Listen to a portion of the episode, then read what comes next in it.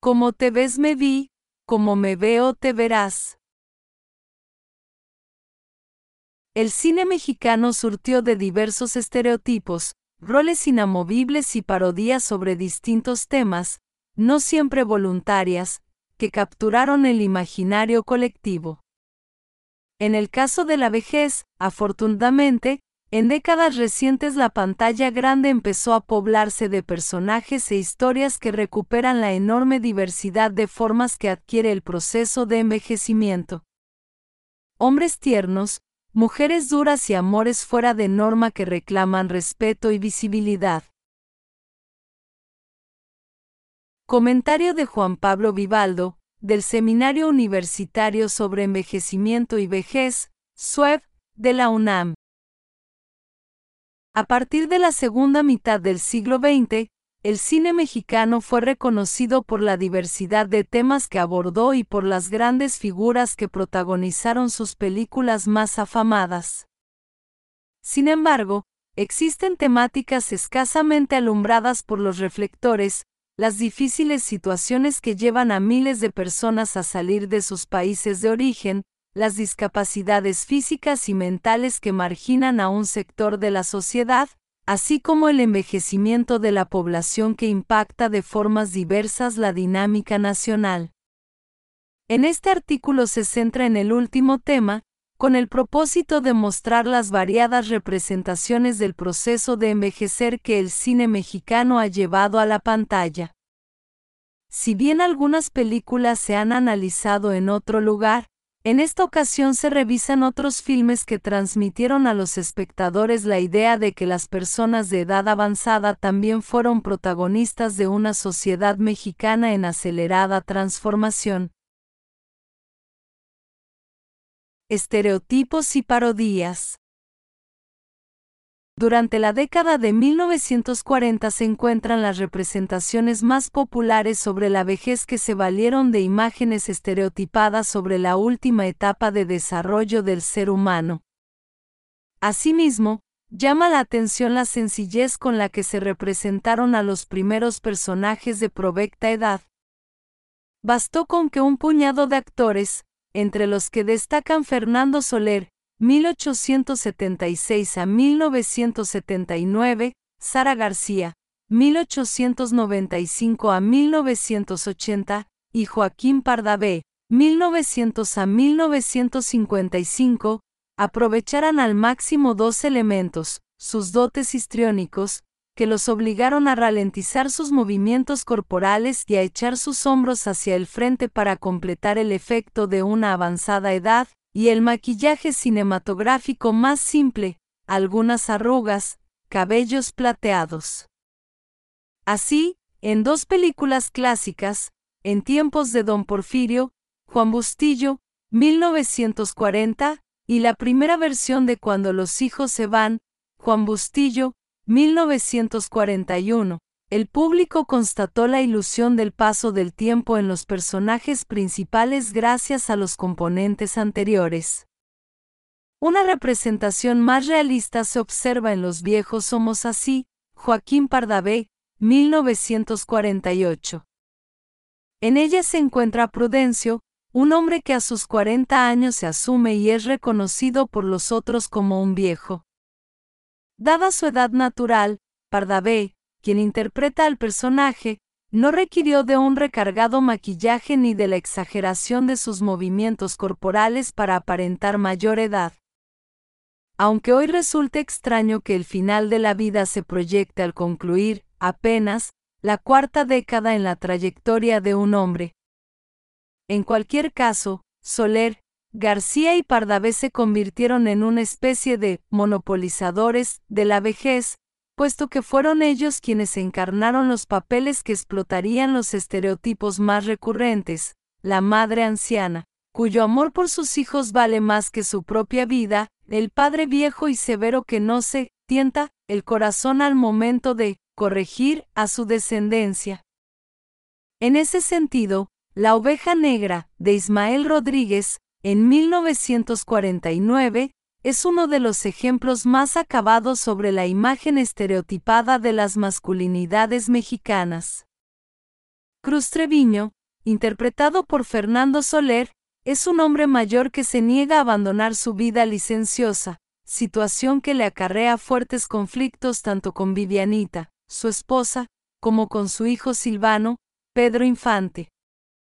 Y será, justamente, con su hijo con quien protagonice una de las escenas más fuertes e interesantes de la película, al confrontar las conductas disolutas de su viejo progenitor.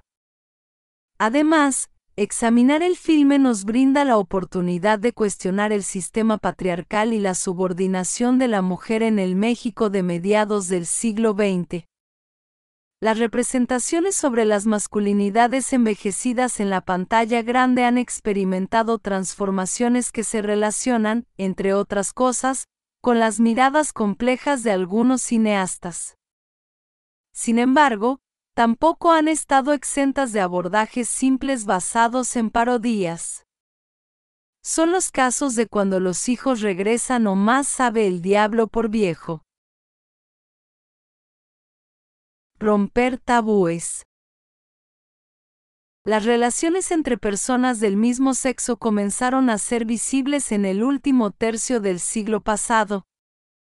Películas como El lugar sin límites, de Arturo Ripstein en 1978, y El Callejón de los Milagros, de Jorge Fons, en 1995, incorporaron historias sobre hombres que, en su madurez, vivieron abiertamente su orientación sexual no heteronormada.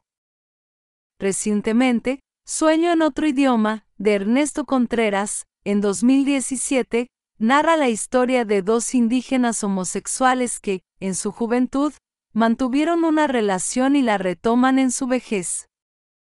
Desde luego, a lo largo de décadas, no dejaron de aparecer algunas películas que se ocuparon de perpetuar los estereotipos sobre la vejez, de trivializar o parodiar el tema. Baste recordar producciones como Ahí Madre, de Rafael Valedón, en 1970, o Hermelinda Linda, de Julio Aldama, en 1984. Por fortuna, fueron impulsados otros proyectos que tendieron a visibilizar la problemática de las distintas formas de envejecer en México. Si el rol de las mujeres envejecidas o viejas dispuestas a hipotecar su felicidad a cambio de la felicidad de sus hijos apareció en películas como Una familia de tantas, Alejandro Galindo, 1948, Todos son mis hijos, de Roberto Rodríguez, en 1951, o Corona de Lágrimas, de Alejandro Galindo, en 1968, otro tipo de realizaciones cuestionaron los roles tradicionales. En Como agua para chocolate, de Alfonso Arau, en 1992, por ejemplo, la forma en que se presenta la severidad de una madre, Elena, que se interpone entre el amor de su hija, Tita, y el joven fuereño, Pedro. Otra película que rompió con la imagen de la tierna anciana fue La tía Alejandra, de Arturo Ripstein, en 1978, que exhibe a una vieja bruja malvada capaz de asesinar a los integrantes de su familia. En los años 90 se produjeron filmes que exploraron temas, hasta entonces, no vinculados con la vejez femenina. Mientras los años de Greta, de Alberto Bojorques, en 1992, aborda la dureza del abandono familiar, modelo antiguo, de Raúl Araiza, en 1991, explora la posibilidad de iniciar una relación de pareja, y mi querido Tom Mix, de Carlos García Agras, en 1992, plantea la posibilidad de que una mujer y un hombre cumplan sus fantasías sin importar su avanzada edad. Finalmente, Tamara y la Catarina, de Lucía Carreras, 2016, expone la importancia de la solidaridad intergeneracional femenina. El tema del envejecimiento ha sido cada vez más visibilizado en el cine mexicano. Eso se debe a varios factores, entre los que destacan el incremento paulatino de la esperanza de vida en nuestro país, que se ha traducido en que dicho sector de la población sea cada vez mayor y ocupe espacios significativos en la vida social, el surgimiento de movimientos sociales que exigen respeto, trato digno y derechos para todos y, finalmente, la lucidez de algunos cineastas que les permitió examinar el tema y mostrar las distintas formas de envejecer en México.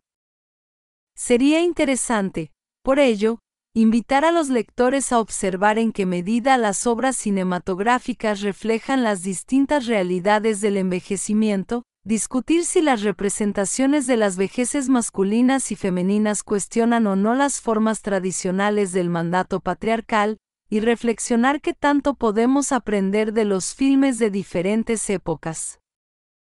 Pensemos en un diálogo de la película Los viejos somos así, donde el cuarentón Prudencio habla con su compañero de vicio, si te fijas en mí, es como si te asomaras a un espejo en el que se reflejara tu cuerpo y tu espíritu dentro de 20 años. No sé a ustedes, pero a mí me suena al dicho que la Vox Populi ha inmortalizado, como te ves me vi, como me veo te verás.